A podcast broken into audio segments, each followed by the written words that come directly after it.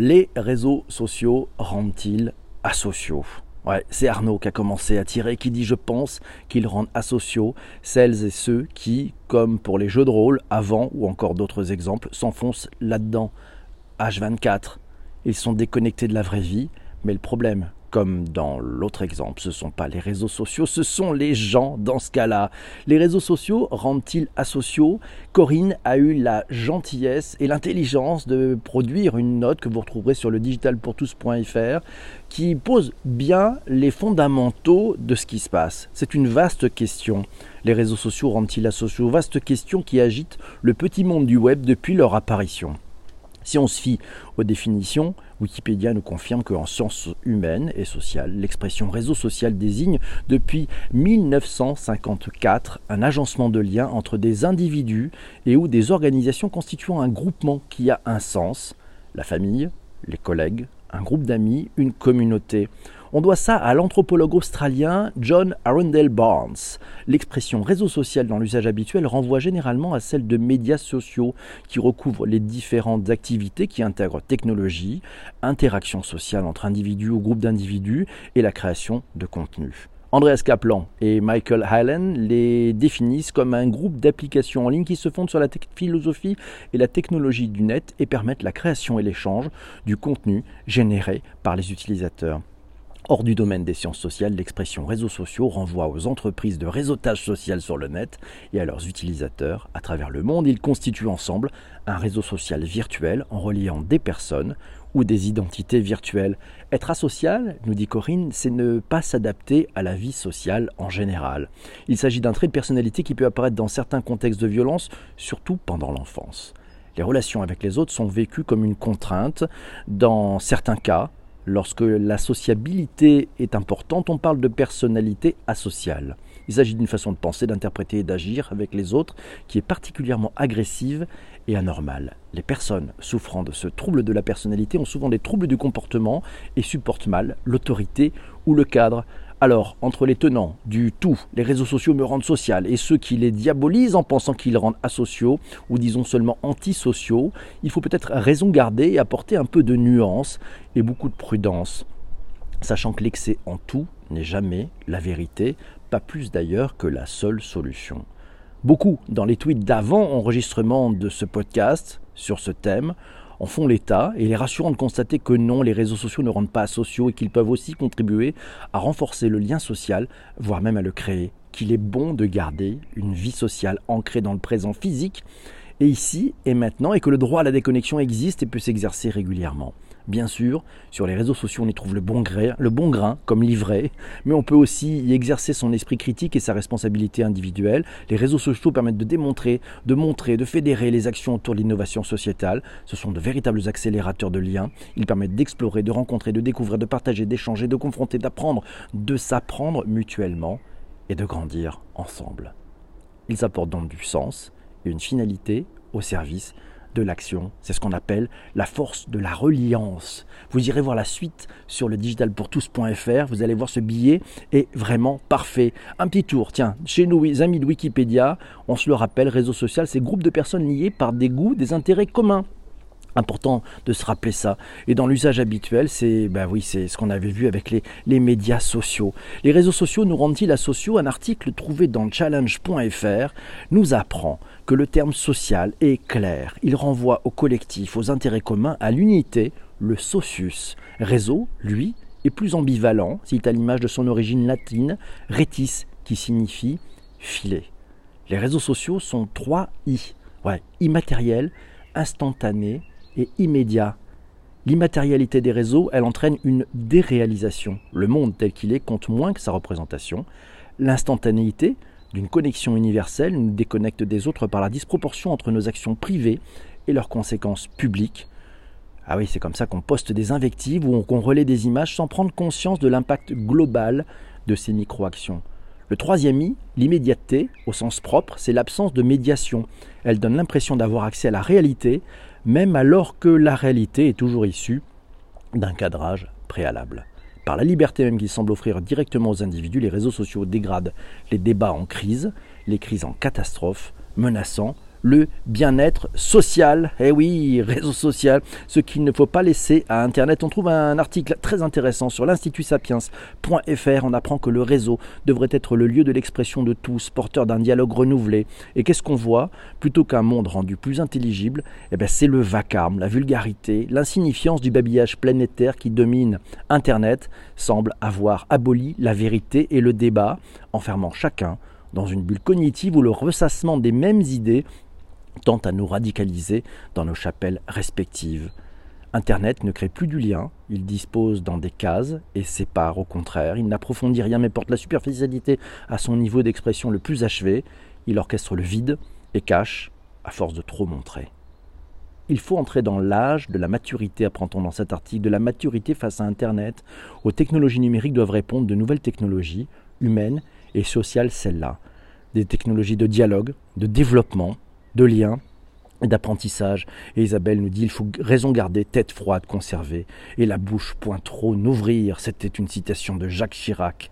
Merci beaucoup Isabelle, qui nous voilà peut-être euh, avec la situation, c'est une nouvelle dimension sociale entre les personnes qui va s'ouvrir, nous signale Massio. Et oui d'ailleurs, on lui doit aussi le principe de précaution à, l'ami Jacques Chirac. Voilà, t'es là, Vincent. Non, c'est Seb. Oui, on est là. Merci Jean-Emmanuel pour ce pour ce partage. Bienvenue à vous tous. Les cas d'usage. Tiens, c'est Stéphanie qui le dit dans le tweet d'avant émission, grâce aux réseaux sociaux, j'ai pu rencontrer des personnes incroyables. Les frontières n'existent plus et les échanges sont plus faciles dans bien des domaines. C'est le côté social. Mais paradoxalement, rester sur son téléphone et ne plus être à l'écoute de ce qui se passe autour de toi, au cours de soi, autour de soi, c'est aussi le côté antisocial. C'est difficile, nous dit Stéphanie, de faire le bon dosage. Jean-Denis nous signale que le déclin de la sociabilité en face à face a-t-il été enrayé ou au contraire accentué?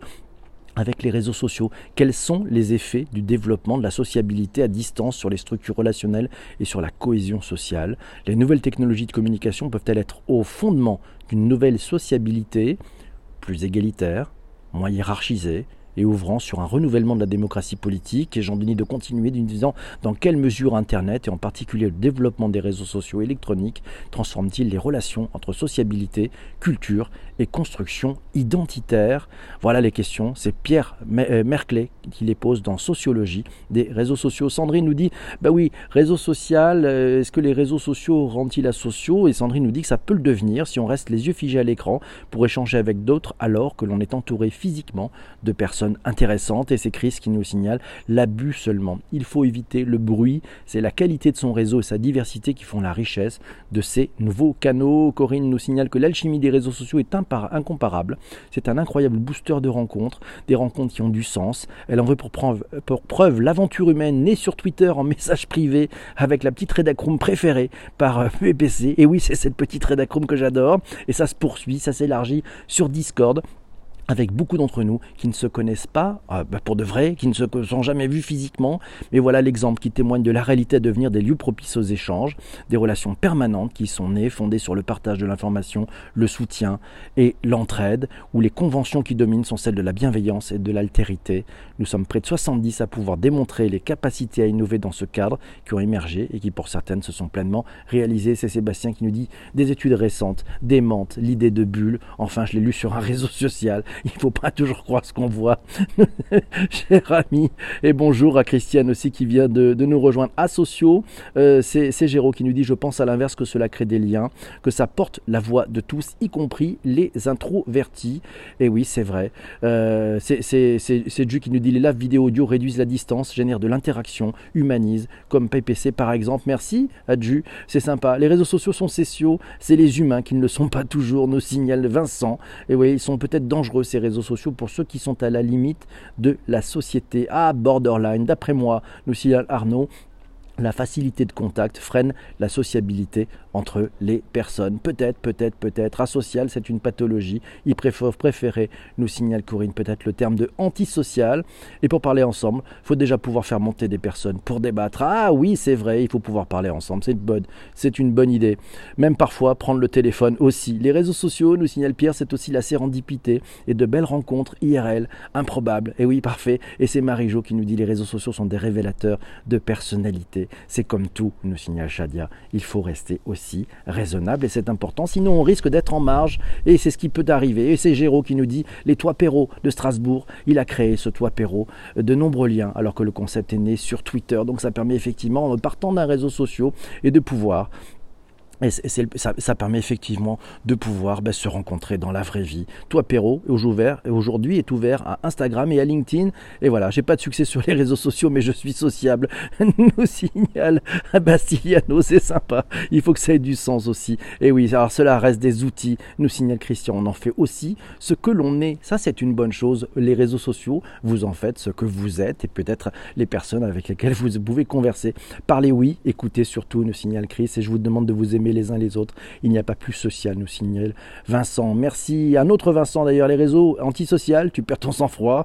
Il suffit de voir Wanted sur Facebook. Les réseaux, nous signale Phil, facilitent mais déconnectent la réalité proche. Et c'est possible, et c'est Sylvie qui nous le dit, certains font une séparation complète entre le digital et la vraie vie. C'est cela qui rend asocial, qui permet des comportements aberrants, euh, soyons nous-mêmes sur les réseaux et là, au contraire, ils créeront du lien et des rencontres, nous signale Sylvie et c'est Fabrice qui dit J'aime beaucoup cette question. Les réseaux sociaux rendent-ils asociaux? Par définition, non, nous dit Fabrice. Un réseau social, c'est une plateforme, est une transposition naturelle du réseau social de la vraie vie, de la famille aux amis. La plateforme amplifie le potentiel de sociabilisation sous diverses modalités. Les mécanismes, poursuit Fabrice, d'affiliation sont identiques à la vraie vie regroupement affinitaire, proximité sociologique, entraide, reconnaissance. La seule différence entre l'absence et l'absence de corps et l'anonymat éventuel, ce qui peut lever les inhibitions positivement ou négativement. Il touche du doigt, l'ami Fabrice, c'est effectivement le sujet.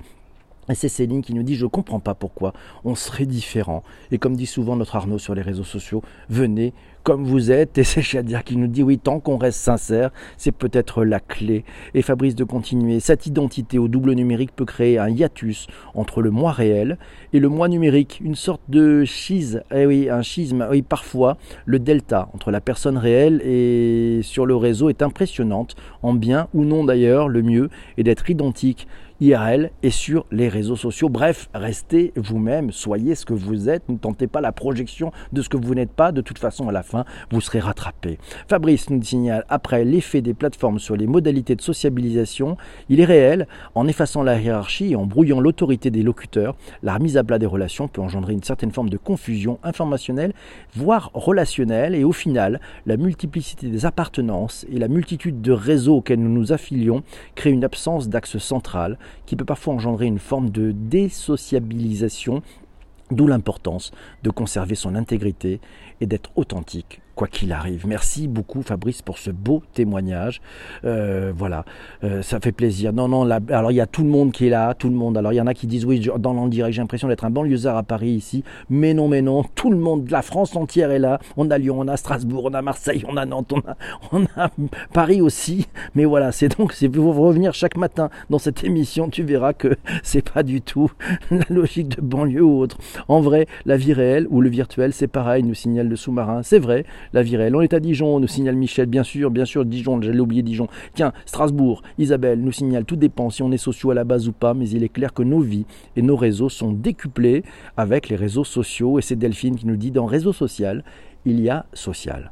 Personnellement, nous dit-elle, je n'ai jamais autant rencontré de nouvelles personnes ou participé à des événements que depuis que j'y suis présente.